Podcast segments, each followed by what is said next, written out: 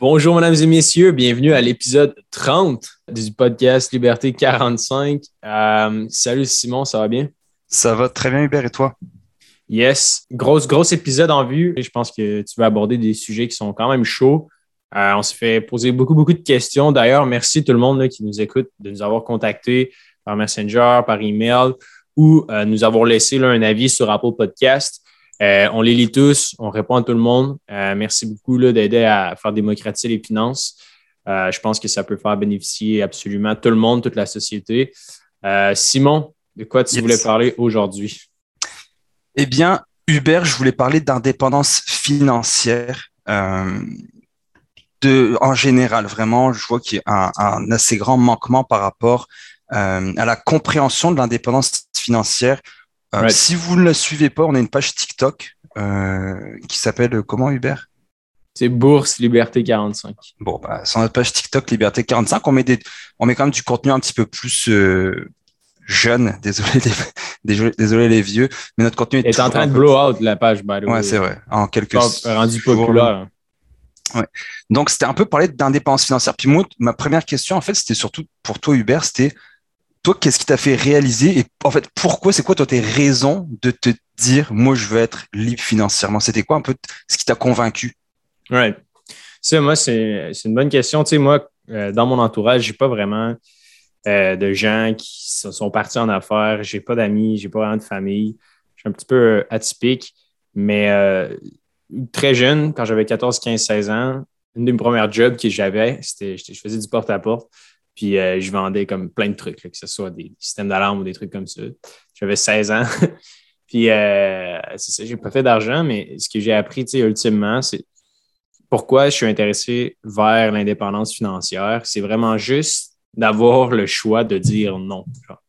Juste pouvoir refuser de travailler pour certaines causes ou de juste pouvoir dire OK, moi, je veux vraiment faire ce que j'ai envie de faire maintenant, ici et aujourd'hui. Puis c'est vraiment le, seul motif, je trouve, qui, comme à long terme, qui fait du sens pour moi. Évidemment, euh, toutes les à côté sont intéressants, mais grosso modo, moi, pourquoi ça m'intéresse, l'indépendance financière, c'est juste d'avoir le choix de dire non à des trucs plates, genre. That's OK. C'est un petit peu là-dessus aussi que moi aussi, c'est vraiment la liberté. Le mot, c'est la liberté. Mais toi, c'est quoi? Euh, ça veut dire quoi pour toi, tu mettons, la liberté financière? Je sais que c'est quelque chose qui est absurde, puis c'est cool comme question parce que, on se la fait poser beaucoup. Euh, certains trouvent ça matérialiste un peu de, bon, OK, l'indépendance financière, c'est quoi, vous voulez faire de l'argent dans la vie, il n'y a pas juste l'argent, tu sais.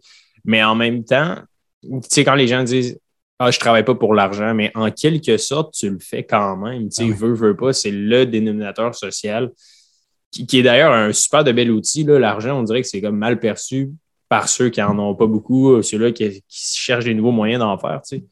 Euh, mais ouais, toi, toi, Sim, euh, je me suis toujours demandé c'est quoi Liberté.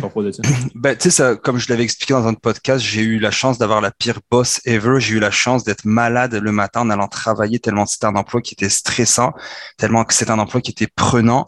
Et je me suis dit, je veux plus jamais faire ça. Je veux avoir le choix que quand mon patron, ça dégénère ou quand il se passe quelque chose, de dire, hey, tu sais quoi, j'arrête trois mois. Tu sais, quand tu peux dormir tranquille parce que tu sais que tu as de l'argent de côté, ça, ça s'achète pas, ça. Il y a ça, mais il y a aussi, après, quand tu as des enfants, euh, une famille, etc., de pouvoir dire, bah, ma fille manquera jamais de rien. Alors, je dis pas que parce que t'es pas indépendant financièrement, tu vas manquer de quelque chose, mais moi, je suis quelqu'un qui voit le long terme et, euh, et pour moi, c'est important. Puis, je, je, voulais dire quelque chose par rapport à ça parce que sur TikTok ou sur Instagram ou sur Facebook, on a beaucoup de commentaires qui disent, mais pourquoi je me priverais maintenant euh, pour en profiter à 60, 65 ans? Puis, il y, a deux choses là-dedans. C'est, bah déjà, toi, Hubert, est-ce que tu as l'impression de, de te priver de quelque chose? Non, euh, aucunement. Honnêtement, moi, j'ai le matériel le matériel, c'est quand même pesant, right? Ses épaules. Genre, avoir plus de stock, on dirait que c'est comme encore plus d'engagement, puis c'est encore plus tough de genre être libre, right? Ouais. Et, et moi, c'est un petit peu ça. C'est comme, ah, mais moi, je veux en profiter, mais en fait, il faut déjà déterminer c'est quoi d'en profiter dans la vie. Mm-hmm, c'est quoi mm-hmm. d'en profiter? Puis tu sais, tu le sais, ma, ma main job, c'est de travailler pour, euh, dans le fond, je, je suis directeur pour une agence qui place les gens en CHSLD. Donc, on a 108 clients. Et moi, ma job, bah, c'est de gérer le personnel, bien entendu, le budget, finances, etc. Mais c'est aussi d'aller faire des visites de courtoisie dans les CHSLD. Et guys, il y a une chose que je suis sûr dans la vie. Je sais pas s'il y a une vie après la mort. Je sais pas combien de temps je vais vivre. il y a plein de choses que je sais pas, qu'on n'a aucune certitude. Il y en a une que j'ai dans la vie, en tout cas une, une très très forte, c'est que je ne veux pas finir en CHSLD. Je veux avoir les moyens d'avoir quelqu'un qui va s'occuper de moi, d'avoir une chambre privée quelque part avec des soins, avec des repas qui ont de l'allure parce que là en ce moment tout le monde entend parler de ça. Moi ça fait quand même plusieurs temps que je suis là donc je sais comment ça se passe. J'ai la chance de parler avec les gestionnaires là-bas, avec les hauts placés dans les CHSLD, avec les hauts placés dans les CIUS. Guys, c'est pas beau là-bas. non C'est pas beau. Ça ressemble à quoi hein? Je dis pas que c'est pas beau euh, physiquement, visuellement, c'est juste que ben, on l'a vu, la nourriture, il y a plein d'articles qui sont sortis. On, a vu sur les traitements de des employés. J'ai ma, collègue, en fait, une de mes employées qui s'appelle Ubaida. Euh, Ubaida, moi, je suis allé la recruter. Ben, C'était mon employée. Elle travaillait dans les centres, comme préposée dans les centres. Et je, l'ai trouvée bonne. Je trouvais qu'elle avait une bonne expérience. On s'entendait bien. Je lui dit, est-ce que ça t'intéresserait de venir travailler pour moi dans mon bureau, tu sais, à mon bureau. Elle m'a dit oui. Et elle me raconte souvent des histoires où Baïda, vu qu'elle elle était à l'interne, elle, elle nettoyait les chambres, elle faisait le ménage, elle était préposée, elle travaillait dans les cuisines. Et, et, et c'est fou à quel point on est, ils sont, les aînés ne sont pas bien traités. C'est caché, mhm. tu sais, ça a été un peu plus découvert avec la Covid, etc. Mais bref, tout ça pour dire que tu ne veux pas finir en CHSLD. L'autre chose, c'est le, le, justement de profiter. Moi, présentement, je m'assois, je m'arrête, Faites, faites l'exercice chez vous. Qu'est-ce qui te manque dans ta vie? Qu'est-ce qui te rendrait plus heureux? Est-ce que c'est la nouvelle Gogos Est-ce que c'est euh, que je sais pas euh, une nouvelle auto? Est-ce que c'est de voyager plus souvent? Demande-toi qu'est-ce qui te rendrait plus heureux. tu me fais penser, moi personnellement, c'est juste d'avoir plus de temps. je suis quelqu'un de très matinal, là, toi aussi. D'ailleurs, je pense je me lève, mettons, à 4 heures, 4 heures le matin, genre, je suis un peu crazy, puis j'arrive là, 5-6 heures le soir, bon, on enregistre le podcast en fin de journée. Je suis comme, ah fuck, il y a plein d'autres affaires que j'ai envie de faire que j'ai pas pu faire. je suis comme, mais tu sais, c'est pas nécessairement de, m'acheter une Camaro ou d'une Lamborghini, genre, mais c'est vraiment juste d'avoir du temps pour faire plus d'activités, voir plus de monde, puis découvrir plus de trucs. Mais ça, c'est personnel, right? C'est propre à chacun. C'est un peu ce que Max Sweeney dit, c'est chacun, la liberté financière ou la liberté, elle est variable pour chacun. C'est vraiment ce qu'il dit dans son livre. Puis c'est ça, puis excuse-moi de te couper, mais juste ce que je trouve weird, c'est ça, c'est qu'on dirait les gens, des fois, il y a comme une connotation négative envers genre les gens qui parlent d'indépendance financière, qui parlent d'argent, etc. Moi, je me suis rendu compte de ça là, depuis que je bâtis en public puis que je parle ouvertement des finances, etc. Quand je rentre dans une pièce maintenant, genre dans une salle ou whatever, les gens me regardent différemment. Ils pensent que je vais parler d'argent puis tout, puis les gens pensent que je suis à l'argent, mais au contraire, là, genre, je, dans le fond, je parle d'argent pour me libérer de l'emprise de l'argent. Dans le sens que, le problème, c'est qu'intrinsèquement, les gens font des décisions basées sur des choix monétaires. Mais moi, à l'inverse, j'en parle pour essayer, genre, pas de, me cure, entre guillemets, mais de pouvoir dire que, all je suis indépendant, je peux faire des choix autres qui sont, qui sont drivés par autre chose que l'argent. Puis moi, c'est ce qui m'intéresse des marchés boursiers, c'est ce qui m'intéresse du monde des affaires. C'est genre, all comment je trouve un, effet de levier, comment j'élimine mes dettes, puis comment je me libère un petit peu de ce cercle de, de pensée-là. Puis l'indépendance financière, le chiffre est différent pour chacun. Donc, mhm. est-ce que vous savez combien une, un foyer canadien à l'heure actuelle, en donc 2021, un, combien un foyer canadien euh, dépense? C'est quoi les dépenses par année d'un foyer canadien? Ben, ça tourne aux alentours de 60 000 pour un couple avec deux enfants. Donc 60 ah, à 70 000. C'est à peu près ça qui dépense en nourriture, en loisirs, en loyer. Donc tout, tout, tout, tout ce qui va sortir de leur poche c'est environ 60 000 dollars. Ça, c'est basé sur quoi, dans le fond? C'est une étude pan-canadienne, I guess? Ouais, c'est sur Statistique Canada. OK. Fait que c'est 60 000 ans, ouais, OK. C'est 68 000. Avec deux, deux, enfants, deux, euh, enfin, un parent, euh, enfin, deux parents. L'hypothèque, etc., là, right? Tout, tout au complet. Maintenant, si on diminue ça, on pourrait dire que on aurait besoin de 50 000 pour vivre. Pourquoi je dis ça? C'est parce qu'à un moment donné, tes enfants s'en vont. Moi, j'ai une petite, la garderie, ça coûte la peau des fesses. Donc, à un moment donné, on va dire que tes dépenses diminuent au fur et à mesure, puisque euh, si tu fais les choses convenablement, c'est pas normal que tu encore endetté à 45, 50 ans. Si tu as fait des bons choix quand tu étais jeune, normalement, tu plus de voiture à payer, tu plus de dette d'études, tu plus de dette de consommation. À un moment donné, c'est normal de t'endetter quand tu es plus jeune. Je veux dire, tu dois acheter une maison.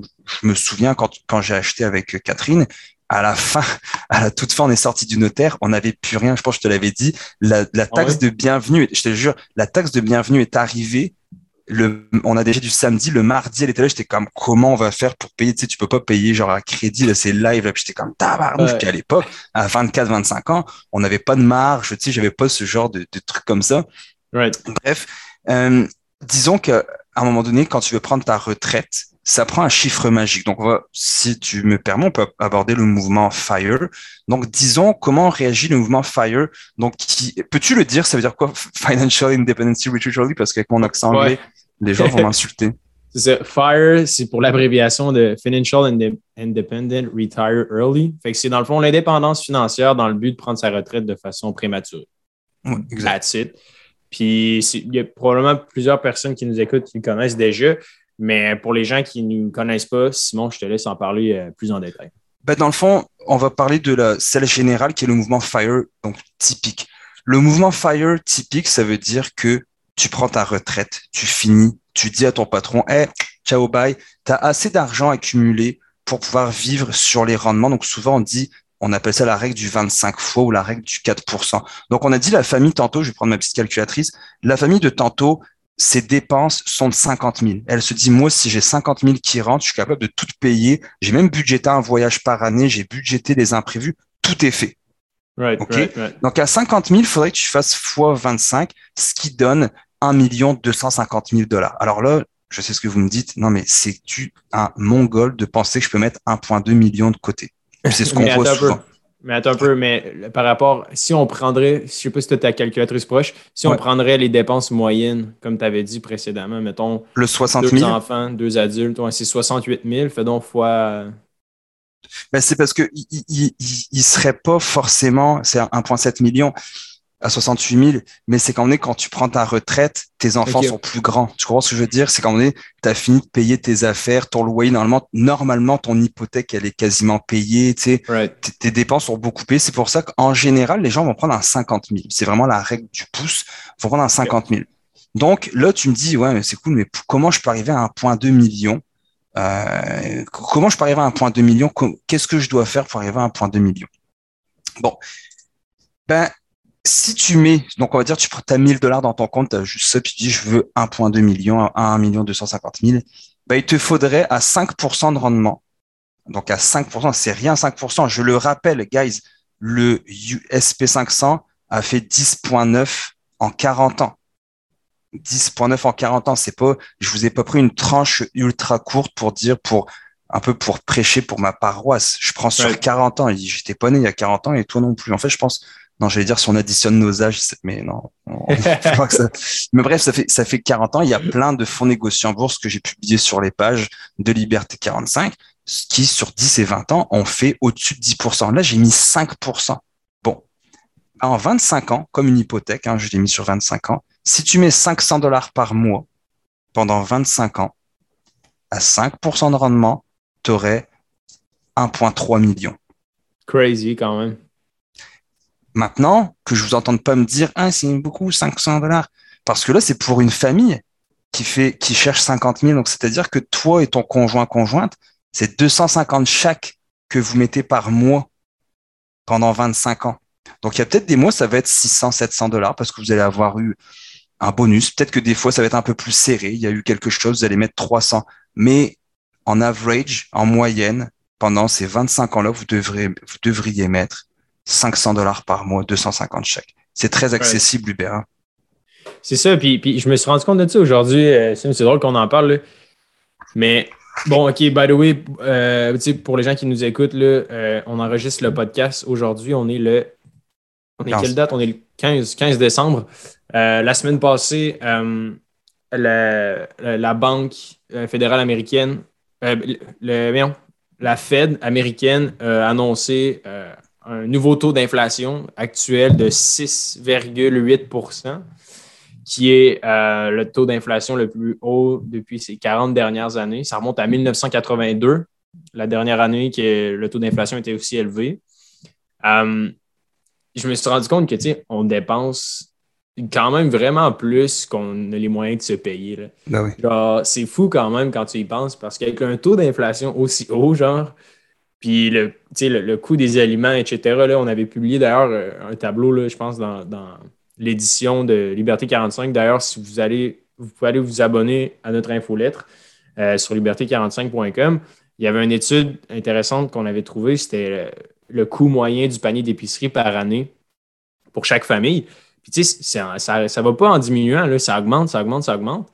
Mais on dirait que les gens ne s'en rendent pas compte, veut, veut pas. Puis ça, ce qui arrive, c'est que malheureusement, c'est les gens comme, qui gagnent un salaire moyen de 40-50 000 par année, que leur salaire augmente, oui, mais en même temps, le coût de la vie augmente pas mal plus vite que leur salaire. ce qui fait en sorte qu'ils n'ont pas d'argent pour investir dans le marché boursier.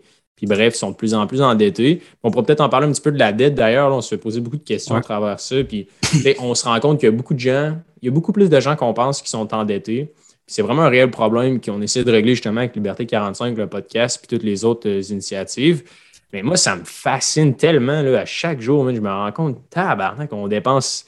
On n'a juste pas tant de cash que ça, là, dans le sens que, tu sais, peu importe combien tu gagnes, que ce soit 30 000, 50 000, 60 000, 100 000, 200 000, bottom line, peu importe ton appétit, genre, ça risque. On ne se rend pas compte de la réelle valeur de l'argent, de ce qu'on gagne versus de ce qu'on de ce qu'on dépense. Moi, en tout cas, c'est quelque chose qui me fascine. Puis je suis loin d'être genre la personne qui épargne le plus à terre. Mais c'est juste que de, juste de se rendre compte un petit peu d'où va ton cash, je pense que c'est une bonne façon de commencer à genre bâtir ton indépendance financière, right? Ouais en fait, bah, tu l'as mis aujourd'hui, ça a quand même bien marché dans le groupe Finance Personnelle Québec. Si vous n'y êtes pas, allez, allez voir euh, un groupe privé qu'on a. Puis Hubert a partagé, euh, bah, en fait, très simple, plus tu commences tôt, plus tu réussis. Oui, mais peu importe c'est la loi. Comme tu as dit, tu toi, c'est malade, les stats que tu viens de dire, tu sais, 25 ans. Là. C'est rien. Une personne, une personne qui commence à 40 ans, là, mettons à, 40 ans, elle est avec sa, femme ou est avec son chum, peu importe. Euh, ils ont zéro pièce d'épargner, puis ils sont genre, alright, on prend nos finances en main, on prend le bootcamp, on s'abonne à Liberté 45, whatever it is, ou tu lis juste tous les livres sur les finances, puis tu vas étudier là-dedans. Ben, man, après 25 ans, tu as quand même 1,5 million dans ton compte en banque à 65 ans. En mettant 500 par, par mois. C'est ça, là sais, c'est quand même fou, man. C'est tellement plus atteignable qu'on le pense. Mais comme, comme tu as dit, Simon, puis j'aime le fait que tu m'aies posé la question en début de podcast. C'est all right. C'est quoi, qu'est-ce que ça veut dire pour toi, genre, être autonome financièrement? Puis j'aime vraiment ton approche. Puis dans le bootcamp, je pense que c'est ça qu'on a bien fait. Puis je pense que c'est ce qui fait en sorte que les gens aiment ça. By the way, guys, euh, la prochaine cohorte s'en vient, on va tenir au courant. Mais tu l'as dit, la première chose qu'il faut se rendre compte, c'est OK, c'est quoi ton, pas nécessairement ton objectif, parce que j'ai ça, moi, dire, OK, c'est quoi ton but dans la vie? je ne sais pas plus c'est quoi mon but dans la vie, mais au moins, c'est quoi pour toi l'indépendance financière? Genre, right? Est-ce que c'est d'avoir une maison à 1,5 million pour accueillir toute ta famille, genre, à Noël? Maybe, man, I don't know. Est-ce que c'est peut-être juste d'être super frugal puis pouvoir aller dans n'importe quel resto quand ça te tente? Peut-être. Est-ce que ça te tente de voyager tout, autour du monde en backpack?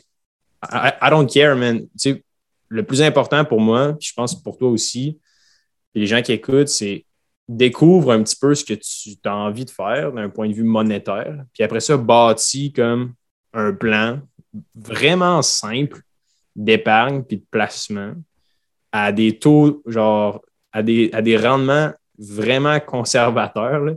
Qui, by the way, guys, 10% c'est conservateur sur le long terme. On n'arrête pas de se faire dire là, on ne parle pas genre de placer ton argent avec un conseiller financier. On parle de placer ton argent de façon autonome. Puis, même si on peut peut-être en parler un peu, là, mais on, on a quelques groupes Facebook, moi et Simon. Puis, à chaque fois qu'on fait un post, puis on aime juste ça, partager de l'information gratuitement. On le fait avec le podcast parce que c'est quelque chose qui nous passionne. Mais tous les conseillers financiers, ils rentrent en commentaire. Ah oui, euh, si vous voulez euh, en savoir plus, ça va me faire plaisir de t'écrire en privé. Guys, ils vont prendre pas mal d'argent genre sur tes placements. Là. genre, faut, juste, juste, le savoir. C'est pas gratuit comme j'ai écrit ce matin aussi. C'est Ah oui, non, mais mon conseiller est vraiment bon parce que c'est gratuit. Euh, c'est pas là pour ça. Il y a un service, faut qu'il se paye.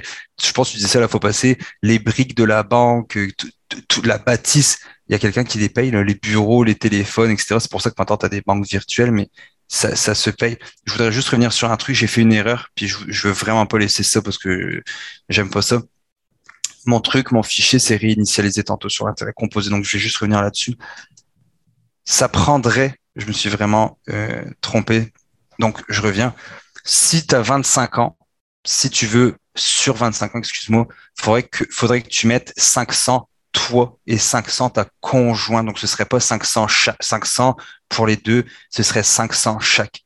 Pareil, pareil. Oui, c'est peut-être plus gros, mais personnellement, je trouve qu'au bout de, sur 25 ans, tu peux, es capable de faire quelque chose par rapport à ça. Sur 25 ans, je peux le mettre sur 30 ans si vous voulez, comme tu dis, et tu commences à 40 ans, c'est quand même nice. Euh, puis j'avais mis 10% aussi, un 1000 dollars une fois par mois à 10%. Euh, et si tu mets sur 30 ans, puis que je vais mettre moins que 1000 dollars, je vais mettre par exemple 500 dollars sur mon fichier. Euh, 30 ans, tu arrives à 1.1 million. Donc à 500 dollars par mois, une fois par mois, 500 dollars à 10%, donc qui est pas énorme, c'est le US 500, bah, tu arrives quand même à 1,1 million 150 000 dollars. Donc, euh, sur 30 ans, à 10, à, 10%, 500 dollars en couple. Donc là, on parle de 250 par mois. Excusez-moi pour ceux qui écoutent le podcast si je vous ai fait sauter de joie pour rien. Mais bref, commencez euh, tout de suite. En fait, le plus tôt possible, le, le mieux, c'est tout simplement. Mais, mais bottom line, Sim, même si les chiffres n'étaient pas très accurate, je pense qu'il n'y a personne qui va te tirer des tomates parce qu'ils ont 800 000 dans leur compte en banque au lieu d'avoir 1,4 million. Dans le sens ah que c'est juste tellement une question de perspective, les finances. Là, évidemment, on, on, explique comment le faire à travers euh, Liberté 45 puis euh, le bootcamp. Mais bottom line, guys, ce qu'il faut retenir, je pense, c'est dans la situation actuelle, où ce genre le taux d'inflation il est au fucking plafond, là, il est dans la stratosphère pour le mois de décembre, janvier, février 2021-2022. Si vous voulez vraiment commencer à épargner, à investir en bourse, c'est un bon moment de le faire. Pourquoi? Parce que les biens de consommation coûtent excessivement cher, puis le marché boursier, quand il est dans le rouge, comme en ce moment, ben, c'est le meilleur moment pour acheter. Là. On en a parlé un petit peu dans l'épisode d'avant, all-in sur la bourse. Là. Mais euh, je pense que c'est le temps. Là, mais là, Hubert, euh, je te coupe. Mais actuellement, à l'heure où on se parle, le prix de l'action est sur un, le prix du SP500 est sur un sommet historique. Ah, right, right. À l'heure où on se parle. Aujourd'hui, ça a comme baissé un petit peu, puis c'est remonté. Aujourd'hui, je regardais ça aller, je vois toutes mes positions, genre 2,85% euh, sur Apple, 2,50% sur Amazon. J'étais comme, oh, ben, qu'est-ce qui se passe? Donc, non, ça va super bien présentement la bourse mais, dans le euh, sens, c'est ça, dans le rouge, je veux dire, tu sais, en ce moment, il y a beaucoup d'incertitudes, genre, right? t'es d'accord, là? Fait que l'inflation, ah bah le Fait que, tu sais, je pense qu'en ce moment, les actions sont quand même, ils tankent quand même dans le rouge relativement. Tu sais, si on regarde, je sais pas, les moyennes mobiles sur deux semaines, un mois, deux mois, tu sais. Ouais. Euh, en ce moment, je pense que c'est intéressant de le faire. Évidemment, on parle de DCA, là, de Dollar Cost Average pour les gens qui ne connaissent pas ça, c'est d'acheter une action à chaque paye tu mets ça dans un FNB, whatever it is. Tu fermes les yeux, puis t'attends. Exact, exact, exact. J'ai une folle histoire aussi à te raconter. J'ai un, un, de mes très bons amis euh, que j'ai convaincu d'investir lui-même en bourse. Il a fait ses premiers pas, genre. Il a retiré comme son argent. Il, était dans des, euh, des, placements garantis à la banque. OK. Ils garantissent comme 3% euh, de rendement, genre, sur deux ans, deux, trois ans, genre. En tout cas, c'est des gros rendements, là, right? 3 euh, hmm. ou 4 Genre, ils achètent des CPG, je pense. Là, fait qu'ils achètent des dettes de pays. Puis, euh, Certificat de pauvreté garanti. Oui, exact, exact. Puis, euh, ben, je sais, qu'on bosse un petit peu le temps, là, mais whatever, je vais te raconter. c'est ça, c'était fucking drôle. Il me dit, là, finalement, il a fait le move. Je pense qu'il y avait 5000 là en CPG ou quelque chose de même. Puis, il a décidé de retirer son argent avec sa conseillère financière dans une institution bancaire. Puis il a commencé à le placer son argent lui-même avec Questrade. Puis là, euh, après ça, ils ont envoyé une évaluation pour dire, euh, pour récolter du feedback avec son conseiller. Tu sais. Puis là, il a répondu juste par courriel pour donner un petit peu de feedback. il a dit Ah, la conseillère a été super gentille, mais tu sais, clairement, euh, les frais que vous chargez, ce qui pourrait être intéressant, c'est de faire un preuve d'un petit peu plus de transparence, genre. Parce que je viens d'apprendre ce que ça coûte vraiment. Puis, tu sais, mettons, dans la dernière année, moi, j'ai dit, tu sais, mettons, j'ai investi dans le S&P 500. Puis depuis, depuis la COVID, tu sais, j'ai fait 30-40% sur mon portefeuille, right? sais, N'importe qui. Ouais, right? Là, lui, il a fait 4% dans son CPG. Genre. je crois que 4% c'est beaucoup. Il faudrait qu'on vérifie, mais 4 c'est pour des placements garantis, c'est rare qu'ils vont à 4 Ouais, ouais, genre, c'est pas. Euh, je vais pas les donner devant moi, là, mais euh, moi, je sais personnellement que j'ai fait au moins 30-40 sur, sur mes placements. Je sais que lui, il a fait comme, 3 euh, ou 4% whatever it is. Puis bref, le lendemain matin, le jour qu'il a envoyé son courriel, il se fait appeler par le directeur de la banque. Là, il répond. Ah ouais. le directeur de, sa banque, il l'appelle, il dit Ouais, non, non, non. Genre, comment ça s'est passé? Euh, est-ce qu'on peut t'aider et tout, comme un gros vendeur, là, un gros shark qui essaie d'aller rechercher le client perdu, genre, je sais pas trop. Puis là, euh, mon ami euh, Vince, il a parlé genre pendant 30, genre 40 minutes au téléphone avec le directeur de la banque, genre. Puis c'était fucking fascinant. Genre, une coupe d'highlights qui me dit, c'est, euh, tu sais, ultimement, il disait, il, il a dit exactement to the face, tu sais, les frais que vous payez, puis genre, toi, personnellement, il, parlait au directeur de la banque, il disait, tu sais, tout ton argent, est-ce que tu as place avec ta banque, genre, ou tu achètes tes actions toi-même, genre? Puis là, le directeur, il était genre, ben, tu sais, évidemment, j'ai une petite portion que je laisse à la banque, mais j'investis quand même moi-même sur le marché boursier. il parlait d'actions, c'est ça, il parlait d'actions qui sont intéressantes, il parlait d'FNB, etc. Mais dites-vous, guys, que si le directeur de la banque il place son argent de façon autonome, ben, c'est pour une bonne raison. C'est pour une bonne raison, là, dans le sens qu'ils sont conscients du Ah, on charge rien qu'un ou 2% de frais de gestion, c'est rien, inquiétez-vous pas. Mais si tu sors ta calculette, où tu vas sur le site de l'Autorité des marchés financiers où tu as accès à la trousse d'outils qu'on te donne avec le Bootcamp ou Liberté 45, tu te rends compte que 2% c'est des centaines de milliers de dollars. En fait, moi, je vais te comparer ça très rapidement pour terminer. Vous connaissez tous WeCook, Marché Good Food, Hello Fresh, donc les repas préparés. Si tu vas à l'épicerie, que tu fais ton, ton petit, euh, ton petit menu chaque semaine, que tu prends le temps de cuisiner, et encore j'extrapole, bah, c'est la même chose. Investir en bourse toi-même, donc prendre de la formation, puis après te regarder une fois de temps en temps, puis tu te dis c'est une demi-heure par année, c'est rien, moi j'aime ça, donc je suis tout le temps dessus, mais tu n'es pas obligé de faire comme moi. Bah, c'est un petit peu comme si tu allais acheter avec WeCook. Ça va te mmh. coûter probablement cinq fois le prix. Oui, c'est livré chez toi, mais il y a un coût à ça il y a un coup à ça. La bouffe qui t'envoie au WeCook, là, ou Good Food, moi, le gars de WeCook, euh, c'est un gars qui faisait du Jiu-Jitsu, Étienne Plourde, qu'on va recevoir sur notre podcast d'ailleurs, qui a un stratège marketing incroyable. Euh, là, présentement, il y, a, des clauses, donc il peut pas, il peut pas venir, euh, mais il va être là, Étienne. Et Étienne, moi, je suis allé rencontrer plusieurs fois dans sa compagnie, dans ses locaux, etc. Et c'est ce qu'il me disait.